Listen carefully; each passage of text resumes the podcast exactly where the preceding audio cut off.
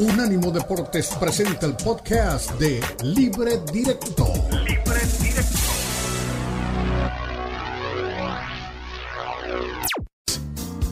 Vaccine subject to availability. State, age, and health related restrictions may apply.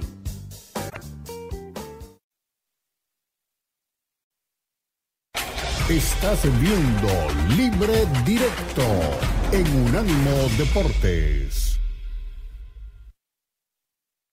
Regresamos, estamos en libre directo, estamos cubriendo todos los sectores del mundo en el fútbol y todo lo que vaya ocurriendo en el día a día de este deporte. Hace un instante hablábamos con Dionisio Estrada primero de lo que ocurrió en la selección mexicana o los cambios que se presentan alrededor de la Federación Mexicana de Fútbol. Luego hablamos del América, de la posibilidad del Vasco Aguirre, que hoy en conferencia de prensa dejó una nebulosa extraña cuando respondió si, venía o no al América. Y ahora nos vamos a ir a territorio holandés por una razón, porque allí está como el mini México futbolístico europeo. Allí en, Holanda están el Guti, está Edson, está Chaquito, está en la élite del fútbol mexicano que en este momento es la base fundamental de la selección. Y Daniel Reyes, por supuesto, que siempre ha estado, primero porque está allí cerca y segundo porque está cerca de los jugadores de la selección y con ellos lo veo en las redes dialogando muy seguidos y cubriendo muy seguido. Dani, querido, es un placer volverte a tener aquí, volverte a poderte invitar y poder contar contigo. Y cuéntanos, porque sé que lo has hecho, ya has hablado. A ver, ¿qué ha dejado este final de temporada con los jugadores mexicanos? Primero los de Holanda y luego hablamos un poquito del Chucky y de los de Inglaterra. ¿Cómo estás, Dani? ¿Qué tal, Rick? Muy bien, muy bien, Ricardo, Eli, Fer, les mando un abrazote. Sí, anda, andaba, andaba en la banca, ¿eh? Andaba en la, la banca, pero ya afortunadamente me volvieron a, a, meter. Eh, y sí, a, ha sido una locura. Lo que ha pasado con los mexicanos eh, en Holanda es una locura porque sabíamos que sí o sí uno iba a ser campeón, ¿no? Porque al tener a, un mexicano en el PSV, a, dos en el Ajax y a otro en el Feyenoord, sabíamos que, que uno iba a ser campeón. Lo que sí no esperábamos eh, es que Santiago Jiménez iba a explotar de esta manera. y de hecho, ayer estuve con su representante y es lo que ella me decía, mira, eh, Santiago Jiménez llegó y todos pensamos, bueno, a, ver si tiene el nivel suficiente para la Eredivisie y a final de cuentas ahorita es la estrella del momento de la Eredivisie y de hecho pues por eso hay varios clubes en Europa preguntando por él eh, y, bueno pues eh, la pregunta es si va a salir o no va a salir del Feyenoord así que ya luego, luego profundizamos en eso pero, pero ha sido una locura lo de Santiago Jiménez. Eh, digo, yo creo que ni siquiera el propio eh, Santiago, ni su papá, ni, ni, su gente más cercana esperaba esto. Y bueno, pues es, la figura, se los digo así, es la figura de esta Eredivisie. El caso de, de Eric Gutiérrez, em, que también ayer estuve con él, por cierto. Eh, hoy se da la noticia de que Ruth Van Nistelrooy no es más el entrenador del PSV, que, nos tomó a todos por sorpresa, porque queda un partido ah, más, y ese partido es importante porque si el PSV pierde y el Ajax gana, se van al tercer lugar y se pierden de la previa de Champions. Y, la verdad es que esa, esa, noticia fue, cayó como bomba y, les platico rápido. Esto tiene eh, mucho que ver en el futuro de Eric Gutiérrez, que si seguía Van Roy era casi un hecho que salía del PSV, pero ahora que no va a estar, bueno, pues se, abre otro panorama para, para Guti, que es campeón de la Copa eh, holandesa, así que realmente bien. Y creo que em, lo negativo pues viene del lado del Ajax, que ha tenido una, una temporada para el olvido. Edson Álvarez en un muy buen nivel, que muy probablemente salga en este, en este, en este verano. Y Jorge Sánchez, que creo que de los cuatro, sin lugar a, dudas, ha sido el más flojito de todos. Ahora, lo, de, lo de Edson al Dortmund es la, que, la, la oferta más cercana que hay. Se habló algo de Inglaterra, pero de Inglaterra es, cuando, depende del color de la prensa, ¿no? Cuando la prensa es medio amarilla, uno dice por ahí son más, más, más rumores que realidades. Pero cuando la prensa, si viene de Telegraph o viene de la BBC o viene de alguno de los serios, uno lo cree. Pero cuando vienen de The Sun, yo no le doy ni bola al, al, asunto. Entonces, por eso yo veo que lo de, lo de Edson está más cerca de Alemania, creo yo. Además, porque se lo vi y se lo vi a Fabricio, a Romano. Cuando él pone ya algo, ya es algo serio. Y empezó, empezó Build, eh, Ricardo. Entonces, eh, eh, ellos fueron los primeros que, lo reportaron. Y bueno, pues ahí sí, sí les damos crédito. Y también, bueno, ya cuando lo puso Fabrizio Romano, pues sí, este, siendo, siendo, siendo lo que es el italiano, pues lo creemos todavía más. Em, estuvo muy cerca, obviamente, e, en el mercado de verano pasado. En el último día, el Chelsea puso una cantidad de locura por, por, por él, pero ya fue bastante extraño porque en Holanda se equivocaron y cerraba un día antes que en el resto de Europa. Entonces, eh, Ajax ya no podía hacer absolutamente nada. Se podía ir, pero no podían inscribir a nadie. Entonces le dijeron, por favor, no te vayas eh, y te vamos a dar facilidades para, la, para, para, el siguiente verano. Entonces, bueno, le dieron su palabra, yo creo que va a salir. La pregunta es si, se va a ir por esos 55 millones que había puesto el Chelsea eh, en el verano pasado. Yo lo veo complicado, pero lo que reportan eh, es que sí va a ser una, una propuesta bastante grande y por ahorita eh, son los que llevan mano, el, Borussia Dortmund. Así que vamos a ver si acaba la Bundesliga, Edson Álvarez. Pero Eli, ¿tienen algo para decirle Ustedes creo que ustedes hablan a diario con él. Yo era el único pues que llevaba tiempo yo no. hablar. El, que es, el que es más, el que habla más seguido es Fernando, y me da mucho gusto verte, Dani. Te mando un beso grande. Y pues precisamente este tema, hablando del, del futuro cercano de los mexicanos y que ahorita nos toca en el fútbol neerlandés, ¿qué va a pasar con eh, Guti? Dice que dices que comiste, cenaste o viste ayer a Guti.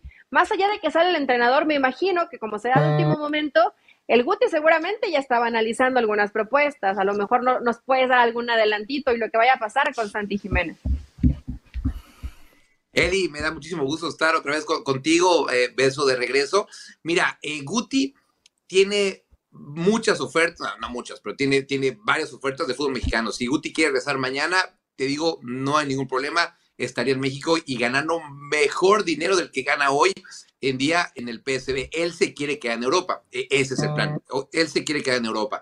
Em, en el verano pasado, el Benfica fue el que más apostó por Guti. De hecho, e, el, día, el propio día que, que, firmó la extensión de contrato con el PSB por tres años más, es decir, a Guti le quedan dos años más de contrato con el PSB. Benfica todavía le dijo, no, no, no, no firmes esa extensión, vente con nosotros.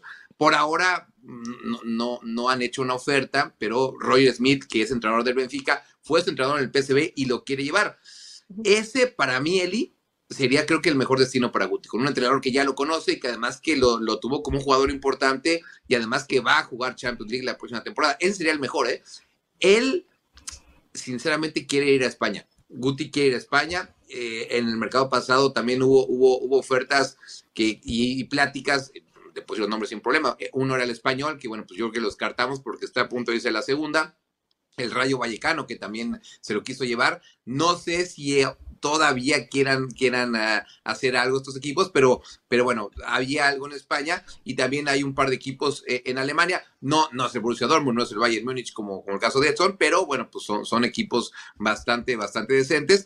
Así que tiene ofertas, eh, Eli tiene ofertas, pero como no va a estar Van Roy, yo creo que sí se le abre esto a Guti de quedarse y algo muy importante, este es su quinto año pero él llegó en agosto. Em, ¿A qué voy con esto, Eli? Que, cuando estás en Holanda necesitas cinco años para sacar el pasaporte, pero si él se va ahorita, por una cuestión de dos meses, no alcanzaría a sacar ese pasaporte. Entonces, si se queda por lo menos seis meses más o un año más, ya lo podría sacar. Y la ventaja es que ya no estaban en Roy, que, que realmente pues, no tenían buena relación. Así que ahí, ahí, se abre ese huequito para que se quede este, un año más, por lo menos, Guti, por acá.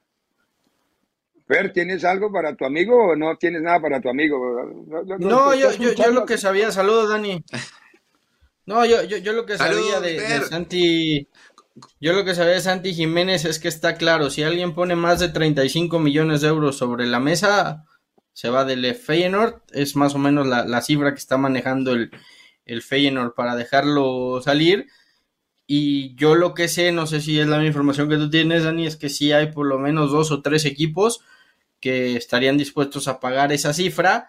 Ahora, aquí viene también lo que quieren tanto él como el Chaco. Eh, si van a salir de un equipo que va a jugar Champions, quieren ir a un equipo. Dos cosas importantes. un equipo que juegue Champions y que, no tenga una, una que no tenga una gran figura en la posición de Santi que lo vaya a tapar. O sea, si es alguien del nivel con el que va a competir, perfecto. Pero si es alguien al que va a llegar para ser suplente, prefieren quedarse un año más en el Feyenoord. Creo que por ahí va un sí, que no le pase lo que le pasó a Chicharito en el Real Madrid, por ejemplo, que le tocaba hacerle, hacerle a Cristiano y a Benzema. Es decir, ante eso, ¿cómo, cómo, compites?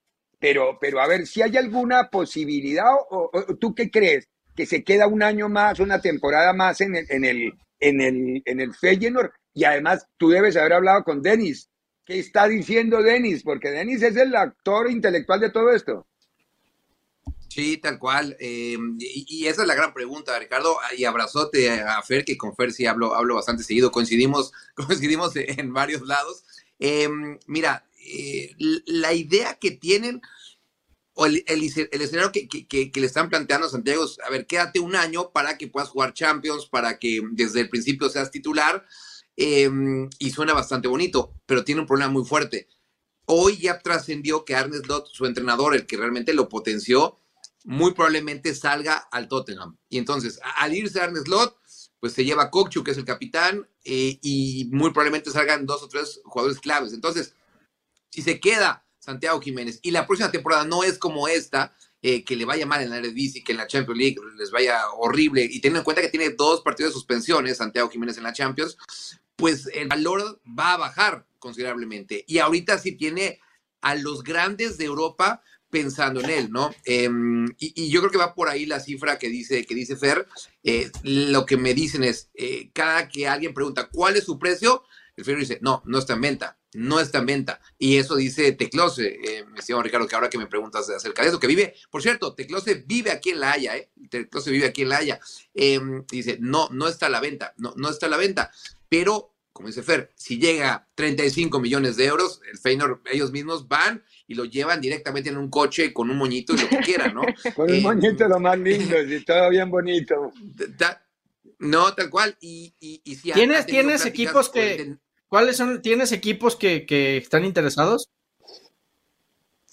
Mira, Fer, ¿Por Santiago? Milán estaba bastante interesado y lo han seguido muy de cerca, lo han seguido muy de cerca por ahora es del y no tienen centro y no tienen centro delantero bueno está está Giroud pero Giroud Oliver Giroud Giroud, y, y, bueno, guardando las distancias, es lo que trascendía. Les decían, mira, a ver, son del corte parecido, ¿no? Zurdos, eh, nueves puros, eh, le podría aprender mucho. Eh, el Brighton en la Premier League también está levantando la, la, mano. El propio Sevilla, el, problema de Sevilla es que no tendría el dinero ahorita, ahorita para pagar lo que está pidiendo el Feyenoord. a menos que gane la Europa League. Bueno, en una de esas que la Champions, muy como bueno. dices, eh. Ustedes hablan muy bueno, pero el tiempo en esto es implacable. Oh, implacable, ya me están pegando otra regañada. Estamos, chupando tranquilos aquí, hombre. No, no, no. Aparte ya tenemos mucho sin ver a Dani. Bueno, no importa. Cierto, eh, cierto. Mándele una no foto. Le Ricardo.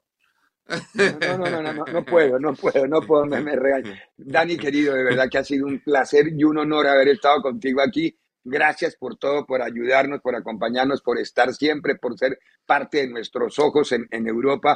Y cuando haya manera, con gusto te tocamos la puerta para que nos vayas actualizando todo lo que vaya pasando. En breve continúa Libre Directo en Unánimo Deportes. Suscríbete a nuestro newsletter en unánimodeportes.com. Recibirás información y análisis únicos cada semana. Estás viendo Libre Directo en Unánimo Deportes. Muy bien, regresamos a Unánimo Deportes y como lo anunciamos a la salida del segmento anterior, se sigue hablando después de finalizado el Mundial, ya han pasado tres semanas de finalizado el Mundial, se sigue hablando de la final del Campeonato Mundial. No solo del evento como tal, sino de la final, de esa vibrante y trepidante final que para muchos, me incluyo, ha sido la mejor de la historia. Yo me voy a la primera que vi, que fue la de México 1970. De ahí para atrás, mi memoria, la personal me aguanta hasta el 70, la histórica también me traslada algunas otras cosas. Pero para ese tema hemos invitado a un personaje que estuvo durante el Campeonato Mundial, estuvo en el Campeonato Mundial, comentó el Campeonato Mundial y estuvo en todas las transmisiones de la cadena Telemundo, es analista de la cadena Telemundo, que es un viejo conocido de esta casa y de muchas casas, como es el señor Carlos Hermosillo. Carlos, querido, primero que todo, gracias por acompañarnos, gracias por aceptar la invitación. Y, eh, eh, ¿Coincidimos o no coincidimos? Porque puedes opinar otra cosa. ¿Fue la mejor final de la historia o no para ti lo que vimos del campeonato me, de Qatar? Me da mucho gusto saludarlos a, ambos. Este, primero que nada te digo que sí, para mí, primero que nada, sorprendido un poco en los primera, la primera hora, ¿no? Porque era un dominio total, abismal de Argentina, donde no veías cómo yo le decía a Maxi Rodríguez estaba conmigo, nosotros estábamos en el estadio porque nosotros estábamos haciendo el partido efectivamente, y yo le decía, no hay cómo, no hay cómo Francia pueda darle vuelta a esto. Pero de repente lo, vi hoy en unas, eh, lo he visto hoy en redes del técnico francés que dice que había cinco jugadores que no estaban al nivel y se veía. Y cuando modificó, el equipo funcionó. Tan es así que tuvo todavía una oportunidad antes de irse a penales de poder definir un partido que hubiera sido, que, que no lo hubieras podido creer, porque, porque si algo tuvo Argentina es que jugó para ser campeón, al mejor jugador del mundo yo hacía mucho, pero muchísimo tiempo que no lo veía jugar bien. Bueno, bien sí, feliz, contento, eh, este, colaborando en la recuperación del balón, corriendo. Yo decía, este es el Messi que queríamos ver. Y la verdad es que también por el otro lado te das cuenta que dices, bueno, imagínate que un jugador metió cuatro goles y no fue campeón como fue Mbappé, dices, es increíble, pero fue una extraordinaria final, la mejor final que yo he visto en mi vida. ¿Cuál es la primera final de la que te acuerdes, Carlos? De, la memoria tuya, aunque yo sé que tú eres más joven que yo. Yo me fui al 70, yo tenía, a mí no me importa. Yo también, yo, tenía 12 años. Yo, tenía 12 años en el 70. Sí, me voy al 70, yo también. yo me acuerdo, te voy a decir, o sea, está muy joven, pero me acuerdo de, de ese salto y de ese gran remate de, de, ese, de Brasil, de ese Pele extraordinario. Eh, ¿Sabes, Carlos, en el saludo? A ver, Dieguito, dale. Sabes, en el saludo, eh, ayer tuve la oportunidad de ver eh, la cadena oficial de, de, Árabe, hizo un compacto ayer de 60 minutos de la final. Y tuve la oportunidad de verlo. Porque la verdad que cuando vi la final la sufrí tanto que, que casi me perdí de un montón de cosas, ¿no? ¿Tú también lloraste, Diego? Eh, sí, claro, con mis hijos aquí, sí, sí, con mis hijos aquí, sí, sí. Eh, cuando, cuando vi, por ellos, ¿no? Porque me gustaba que ellos, que ellos tengan la oportunidad de algo que yo ya había vivido, que eso de, ser campeón. Eh, cuando veo la final de vuelta en este resumen de 60 minutos, coincido lo que vos decías, o sea, casi 70 minutos una superioridad de Argentina, pero es increíble el nivel de estos dos monstruos como Messi y Mbappé, lo que hicieron en el partido. Los dos, ambos, ¿no? Los dos tipos en la cancha. Lo que decía Carlos, Messi de correr, porque más allá de que muchas veces Argentina quedaba en desventaja y Mbappé tomaba aire porque él fue el autor de esos goles, es más, el gol de Francia, el segundo, es un golazo. Es un golazo. La jugada, el toque por arriba. La de, vos, Carlos, lo sabrás mejor que yo. La, definición, pegándole la definición la como le pega. No, yo, yo, yo lo dije, la pudo haber puesto allá arriba en, la tribuna del lado de, en la mera esquina, pero el balance corporal, la, o sea, cómo se acomoda, solamente lo hacen, lo hacen muy pocas y uno de ellos es Mbappé. La verdad es que Rodrigo, Rodrigo Paul tuvo una definición así, ¿te acordás la del primer tiempo que Rodrigo de Paul le pega claro. fuera, lejos? todo desbalanceado, ¿no? Mbappé hace el movimiento perfecto, la verdad, y es un golazo, le un golazo. Entonces vos decís, ¿qué, cuánto nos entregaron estos dos jugadores, ¿no? Más allá de la discusión que tienen algunos Mbappé, Messi, digo, nos entregaron todo en una final del Mundial. Los dos se jugaron todo y los dos fueron los que llevaron sus equipos al máximo. Ahora, Diego, déjame decirte algo. Mbappé desapareció los primeros 70 minutos, ¿eh? ah, eso iba. A eso iba. No aparecía. a eso iba, Carlos. Y, déjame, déjame decirte algo, Richard, que, que la verdad es que no lo decimos, pero esta final fue tan buena. Tuvimos un gran desempeño de, Messi, un gran desempeño de Mbappé, que no nos acordamos del fracaso que estuvo España, Inglaterra, Brasil, Bélgica, Portugal, el mismo Neymar, ¿me entiendes? Y, también Ronaldo. O sea, pese a que me digan que sí es el mejor, sí es el mejor jugador del mundo, yo lo decía en la televisión, sí es, el, es o fue el mejor jugador del mundo. porque no, no hay que olvidarnos y que no nos gane este, este tema del ego. Eh, yo, para mí es uno de los mejores jugadores del mundo, pero fue, fue. No se te olvide que en Manchester City tuvo, en Manchester United tuvo problemas, no se adaptó, tuvo problemas en el vestuario y lo mismo pasó en la selección de Portugal. O sea, es un jugador que hay que jugar para él, entendible, pero también el jugador tiene que entender cuándo se tiene que ir, ¿eh?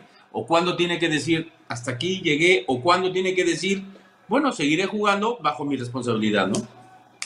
O cuándo cambia tu rol, Es que tocaste todo, tocaste, tocaste algo al comienzo que me llamó la atención y que no estaríamos hablando de la mejor final si no es por Francia, porque es que la final la ganaba, e, era parecida a la que Francia le va ganado a Croacia, era una final facilita, como iba hasta el minuto 70. Cuando mueve el árbol al final del primer tiempo, pero que le funciona, sobre todo por, ¿cómo es que se llama el, chico que entró? Ya me olvidé el nombre. Turán. Para mí, Turán, fue el que movió la estructura defensiva de, de, Argentina. Cuando, cuando se mete en el partido y Francia reacciona, la final se vuelve épica, es porque Francia reacciona. Ahí, eso hay que agradecérselo a Francia, a Mbappé, a Francia, a Deschamps. Ahí se vuelve la épica final. Que hizo. A los Champs porque, por los cambios que hizo. A, los jugadores que entraron por la reacción que tuvieron. A la reacción de el, recuperarse Mbappé de cuando esperabas los primeros 45 minutos, esperabas muchísimo más de Mbappé y no la tocaba y no aparecía. Este, pero también hay que resaltar el gran trabajo que hicieron los laterales de Argentina, los centrales, pero los contenciones, pero, pero lo que hizo Messi, pero, o sea, Argentina fue un equipo muy completo y hubiera, hubiera sido muy injusto y, este, que no hubiera sido campeón Argentina en esa final. Y, vuelvo a repetir, y mira que Francia la tuvo en el último tiempo extra, la tuvo claro. para poder definir. La, del Dibu. La, la, extensión de la pierna izquierda del Dibu y el balón que cola. Pero Ricardo. Justamente en la tibia, ¿no? Ricardo, lo dijo, lo dijo Tagliafico hace un par de días. Dijo, perdí el aire cuando vi que se iba mano a mano con el Dibu Martínez. El título nos lo dio el Dibu Martínez. Lo dijo su propio compañero. De esa jugada, que vemos la foto ahora, sale la contra, Messi mete un pase fantástico y Lautaro Martínez se anticipa en un cabezazo, cabecea mal y la tira afuera. Sí, sí, sí. Y fue inmediato, fue inmediato la reacción.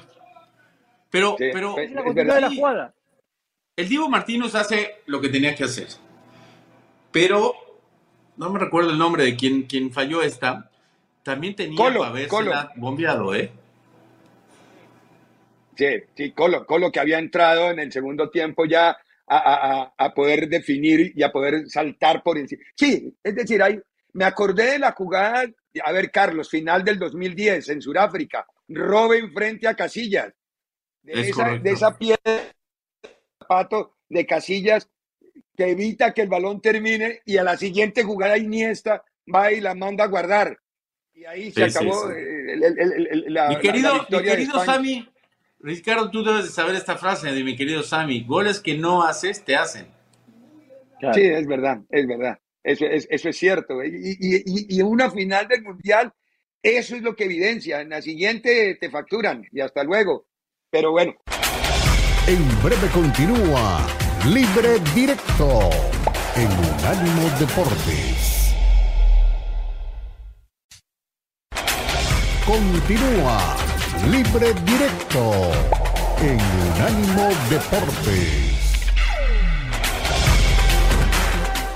A ver, ¿qué otra de las finales te acuerdas, Carlos? Es decir, eh, Argentina 78 por el matador Kempes, que también tuvo su drama ah, con ese palo de Naninga. el palo de, Naninga. No me esa final. No me hablas de esa final, porque como llega Argentina, a mí personalmente no me gusta. Cómo le ganan a Perú y por la cantidad de goles que le ganan. Fue, fue, una, fue una final. esa, es una de las manchas, esa es una de las manchas del fútbol. Sí, sí, no, no, no, claro, no, no, no, y lo digo con todo respeto. El técnico, el técnico fue Menotti, pero, pero el real técnico fue Videla. Pero de esta final se habla. Esta final, esta final, después de haber perdido contra Arabia, Argentina le dieron un baño de, humildad y ahí reaccionan. Y Argentina de ahí empieza a mejorar partido tras partido. De verdad te lo digo, partido tras partido. Este, y, llega a una final y nos demuestra cómo se tiene que jugar una final. Yo decía, los franceses no sabrán que están jugando una final porque, porque Argentina estaba jugando una final. Una final para ganar una final. Que bueno, Carlos. el fútbol es tan maravilloso que de ir ganando 2-0 con un dominio total, pues ahora sí que dicen, como, como dicen, hasta que no se acaba, no puedes darte por victoria. Y te encuentras ante un rival que despierta, que tiene buenos jugadores y que te empata un partido. Ahí está el movimiento del que hablabas, Carlos, la figura que... Ve, el balance. Sí, sí, el balance del cuerpo. La mano izquierda, eh, la mano derecha para encontrar el equilibrio, ah. el pie izquierdo apoyado y el, cuerpo inclina. Es, es la perfección en el remate. Es perfecto. Para que el balón salga donde él el arquero le pone la mano a la pelota. El arquero llega y le pone la mano a la pelota, pero no la puede aguantar por la potencia que tenía el remate.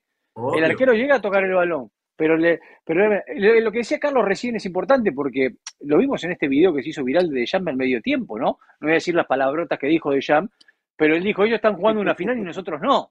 ¿No? Fue lo que dijo. Eh, claro, exactamente lo mismo que, que, recién, que recién, decía, recién decía Carlos. En esto que vos decís de, de lo de Arabia, yo le tengo que dar crédito a un técnico que no lo tenía antes para mí y que lo terminó ganando con el transcurso del tiempo, porque mete cinco cambios en un equipo. O sea, sacó a jugadores que en la previa eran fundamentales y terminaron apareciendo los Enzo Fernández, los McAllister, otros jugadores que se hicieron fuertes a lo largo de, la Copa del Mundo. ¿Pero vos crees que, que recibió ayuda Argentina como muchos creen, Carlos? ¿Perdón? que recibió ayuda Argentina, como muchos creen, en algunos penales que les entregaron? No, no, no, esos, esos son... Yo no, yo en esto no creo. en, qué, ¿En qué me puedes decir? ¿En que si marcaban que si era penal o no era penal? Por favor. vayamos a la, vamos, vayamos a la, a la, la parte de futbolística. Uno de lo que no hemos hablado, que también, que mis respetos, no jugó casi, pero cuando entró lo hizo, es, fue Di, María. Di María, se fundió, se fundió y dio un gran partido y hizo un gran gol, también un extraordinario gol. La verdad es que, es que si tú volteas, mira, te voy a decir algo, para que a mí, a mí, personalmente te hable de este, ay, se me fue el nombre, ahorita te voy a decir, del central, del central argentino, uno de los centrales, uno es Romero. Otamendi. Otamendi o... Otamendi, que haya jugado casi a la perfección, Mira, aplausos.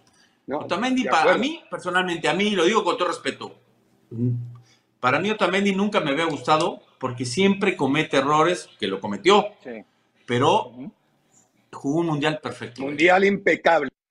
Mundial impecable de, Otamendi, definitivamente. Sí. Ahora, acá fuiste centro delantero hablando, volviendo a lo de los penaltis, eh, y, militaste, en la, estuviste en la selección, estuviste en los equipos grandes de México.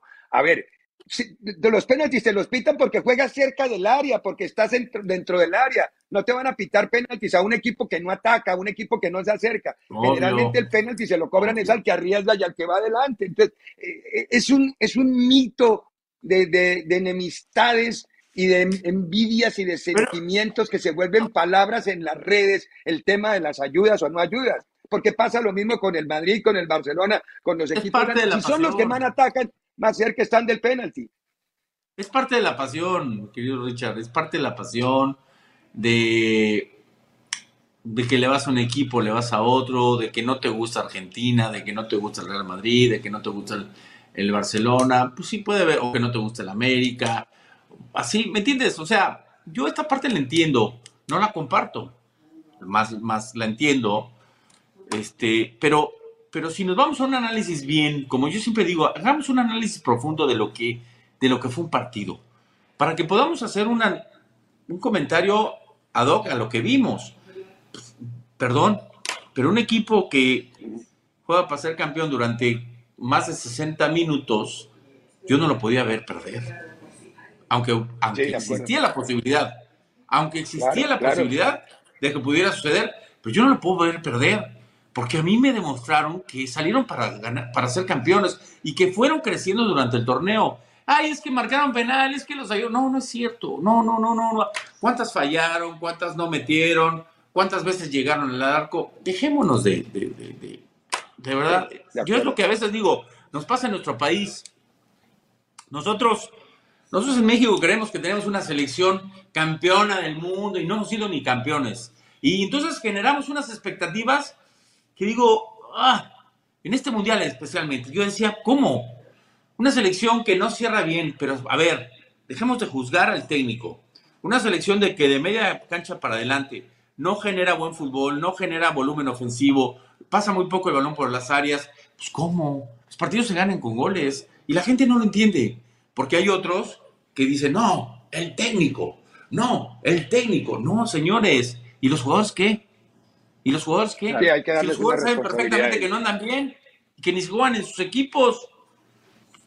Por eso yo a veces estas, estas críticas de si fue, no fue, si, si merecía o no merecía, ah, las entiendo por un tema de pasión, más no las comparto.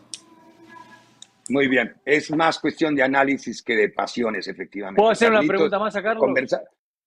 Eh, el productor me está sacando, pero dale, dale. no importa, rápida, rápida, rápida. Carlos, que en base a lo que dijiste, esto lo comparto 100%, que muchas veces se critica poco a los jugadores mexicanos y mucho más a los entrenadores, pero ahora necesitan un técnico. ¿Quién para ti debería ser el técnico de la selección mexicana? Es muy difícil. Eso, primero que nada tendría que haber una, un recambio, porque este proceso fue un asco, fue fatal no se ganó nada, ni en la sub-17, ni en la 19, ni en la 20, ni en la femenil, ni en ningún lado. Y entonces esta onda de, ay, dejémoslo al presidente de la federación porque tiene una buena relación en, en CONCACAF o en FIFA, no. Desde ahí tenemos que cambiar. Segundo, a mí siempre me ha gustado, y lo voy a decir abiertamente, el, el Piojo Herrera, porque tiene una buena relación con los jugadores, porque es un técnico mexicano, porque es un técnico que conoce el medio y porque me parece que tendría que ser él. A mí, a mí, a mí. O traer a un, a un técnico de las características de, de Gareca, que a mí siempre me ha gustado mucho, muchísimo. Me parece un técnico que trabaja bien, pero yo, yo me iría primero por un técnico mexicano que tiene un renombre, que trabaja muy bien y que ha hecho un buen papel. Carlitos, hablar contigo es una delicia y sería notable que pudiéramos extendernos más y más y más te seguimos invitando con alguna periodicidad. Eh, por eso siempre es Ana, Carlos es analista de la cadena Telemundo, está en los partidos de la Premier, está en los partidos de Chivas, está en los partidos que distribuye toda la cadena Telemundo a través de Telemundo, de Universo y de Peacock, que es la versión eh, en streaming que tiene la NBC y Telemundo. Carlos, un abrazo grande. Gracias por habernos acompañado y muchos éxitos. Gracias, Carlos. Saludos. En breve continúa Libre Directo en Unánimo Deportes. Festejando con orgullo al conservar nuestras raíces. Feliz mes de la herencia hispana. Unánimo Deportes. Continúa Libre Directo en Unánimo Deportes. Muy bien, regresamos. Este es Libre Directo. Estamos en Unánimo Deportes, Unánimo Deportes Radio, en nuestras plataformas digitales, en nuestra aplicación, en nuestra página, por todos los vehículos donde usted nos busque, nos encuentra en estos días y en estos programas y en la totalidad de los programas. Vamos a cerrar el programa de este día de Navidad haciendo un ejercicio importante con doña Eli Patiño. No va a ser el único ejercicio ni la única vez que hacemos este ejercicio en estos días que nos permiten como reflexionar sobre el tema. ¿Quiénes para Champions en el 2024? Es decir, la temporada 23-24. Ya hay 16 equipos, Eli. Ya se hizo el pasado diciembre el sorteo. No nos metamos a averiguar el sorteo, pero ah, con base en lo, en lo que vimos de la primera parte de la temporada, ¿cuáles son los equipos para ti que apuntan a llegar o que merecerían llegar a levantar la Champions? Mm, no solo por los números que hicieron en la primera ronda, los rendimientos. Ah, y le tengo informaciones importantes sobre eso y sobre algo que está pasando en la intimidad del Real Madrid, pero eso te lo puedo contar más adelante. A ver, Eli, querida, ya están los 16, ya se hizo el sorteo, el sorteo fue el pasado, el pasado 17, 18, cuando fue el sorteo de la, de la Champions. ¿Y, y qué, le, qué, le, qué le deja y qué vaticina Eli de la Champions en este primer semestre que está por comenzar del 2024 con base en los 16 equipos que pasaron. Fue el pasado 18 de diciembre, exactamente, Ricardo. El, sí, señora, el día lunes 18, tienes toda la razón. 18. Es que como son vacaciones, nos perdemos un poco en los días. Bueno, vacaciones para algunos, ¿no? Porque nosotros no estamos de vacaciones, sí, nos queda bastante claro. Fíjate que yo creo que hoy más que nunca, y si de pronto nos queríamos, nos queremos meter un poco en, en observar el futuro o en ver qué pueda llegar a suceder con ciertos equipos, hoy va el panorama más borroso que nunca. ¿Por qué? Porque no vi a alguien en fase de grupos que tuviera un dominio total de su fútbol. Por supuesto, vamos a, a mitad de No en puntos, querrás decir no en puntos, sino en fútbol, porque en puntos hubo dos que dominaron, ¿no? Por supuesto, en puntos hubo dos. Pero aún, por ejemplo, el Manchester City dejó algunas dudas como en partidos que le costó un poco de trabajo, ¿no? Como esos altibajos, inclusive eh, en la parte eh, final de diciembre, previo a que acabe este 2023, también el City ha tenido estos momentos, ¿no? Como todo, de pronto hay partidos donde no sales tan fino y no quiere decir que ese es un mal equipo, ni que se venga un desastre, ni que el City se va a acabar, ni que por supuesto no sea favorito. Pero habitualmente cuando hablamos en esta etapa, a mitad de año de Champions, decimos, mira, este y este son candidatos claros. Hoy, Ricardo, yo un candidato claro, pues probablemente pondría al City, porque es el actual campeón, por el equipo que tiene y porque es Pep Guardiola. Pero inclusive futbolísticamente, mm, se me hace que le está pasando algo parecido como a Liverpool, que ganó todo. O sea, en esa curva de rendimiento donde es completamente normal que de pronto baja un poquito y dejas de ser el equipo invencible para ser un equipo terrenal al que se le puede ganar, obviamente con la dificultad que representa todas las características y, cualidades que sabemos de, del Manchester City. Pero pues bueno, pondría el City como mi, mi opción más probable que pudiera llegar a repetir, que seguramente va a estar en instancias finales. Y pondría, pues sí pondría al Real Madrid. La verdad que sí pondría al Real Madrid, porque este, pues es su torneo favorito por, por excelencia, que yo creo que al Madrid en un torneo de donde nunca lo puedes dar por muerto es la Champions, y que de pronto si comienza a recuperar jugadores que tiene lesionados Ancelotti, pues es un equipo bastante competitivo. Entonces yo simplemente me quedaría con el City y con el Real Madrid porque es un animal de Champions. De ahí en fuera lo veo tan parejo en cuanto a nivel futbolístico que hoy podrían dar la sorpresa a varios de ellos. ¿A quién no veo, por ejemplo, siendo campeón de Champions? No veo al PSG, no lo veo, pero está ahí. O sea, tal vez podría dar una sorpresa porque sabemos que hay mucha inversión, pero futbolísticamente no lo veo como para ser campeón de Champions. ¿Alguna sorpresa de algún equipo? Y tampoco me la imagino, no sé si de pronto el Barça de Xavi, que no lo no, creo. tan fuerte, no cerró bien, no está cerrando bien el 2023. Mm, no sé si tú ves alguno o visualizas alguno que digas, este podría ser el, el caballito negro, o este podría ser que va a terminar dando un susto a todos.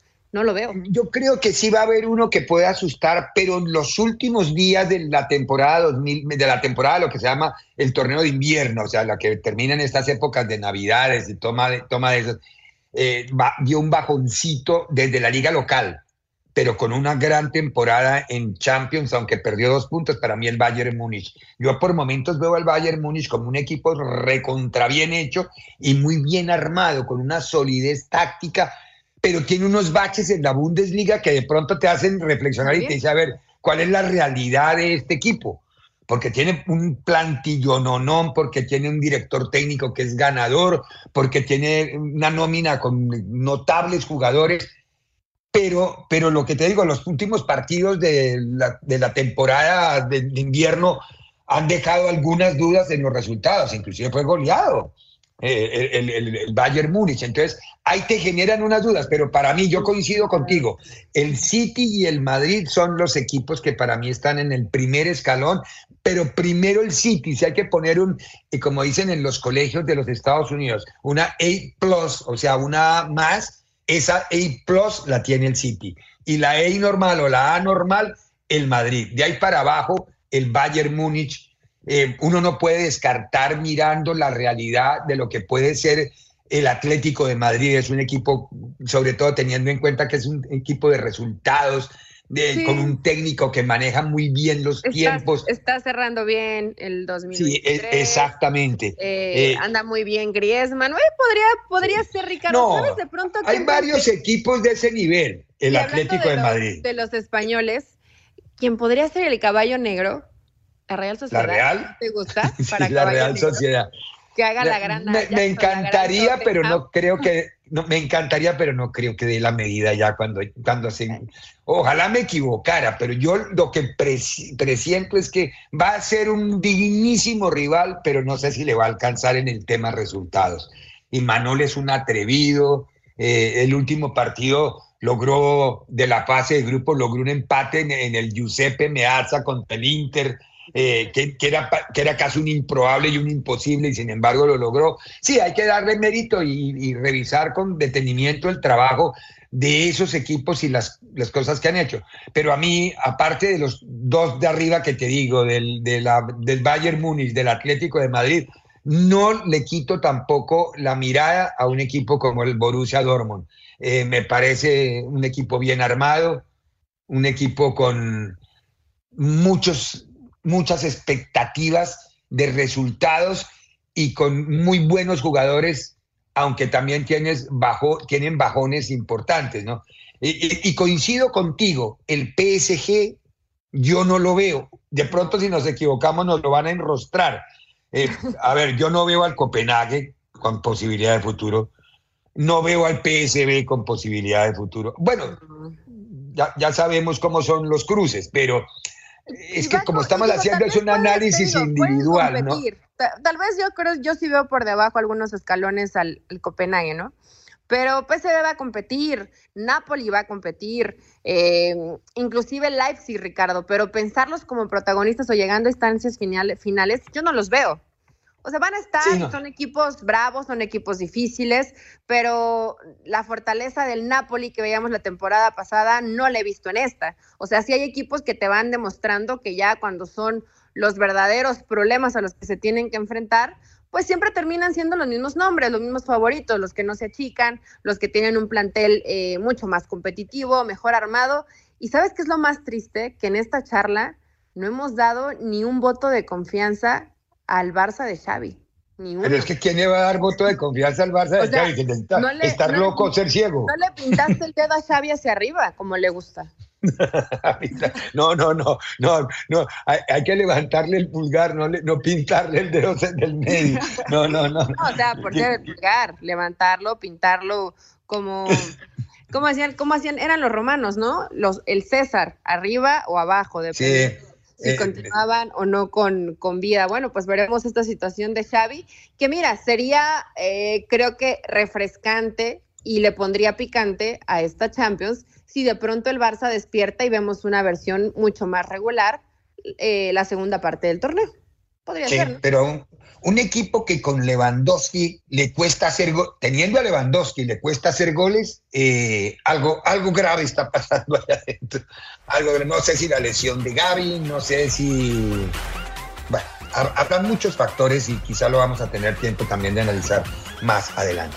Doña Eli Patiño, feliz Navidad. Nos estamos hablando y nos encontramos el próximo miércoles 27 de diciembre aquí en esta misma frecuencia con todo el equipo de trabajo, siempre Forni, Colombo, JD, Jonathan, Patiño, Mayorga, les decimos muy buena tarde.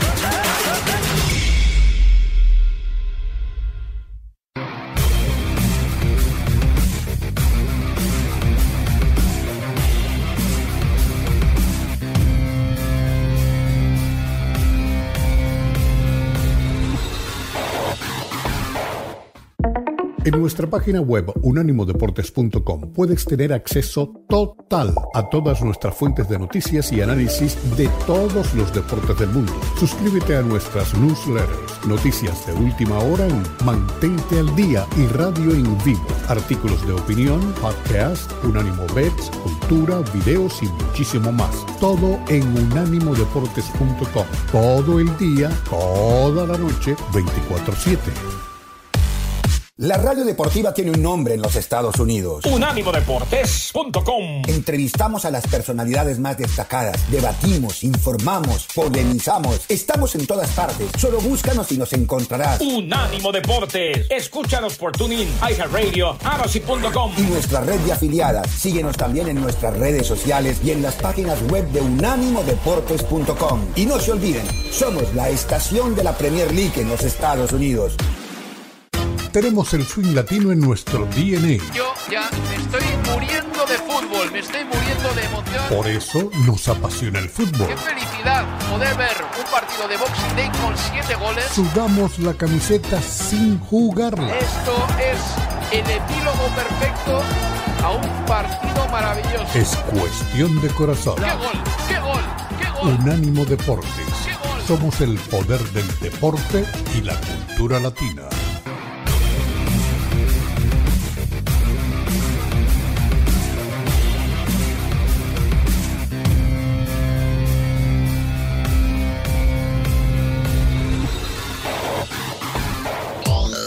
¿Quieres enterarte de lo más importante del fútbol? Escúchanos también a través de la plataforma de arasi.com. ¿Quieres informarte de lo más caliente en el béisbol? Escúchanos también a través de la plataforma de iHeart.com. ¿Quieres saber cómo va el mundo del boxeo? Escúchanos también a través de la plataforma de tunein.com. ¿Te interesan otros deportes como el tenis, el automovilismo? Míranos en la plataforma de youtube.com. Todo un mundo de opciones 24/7. Unánimodeportes.com.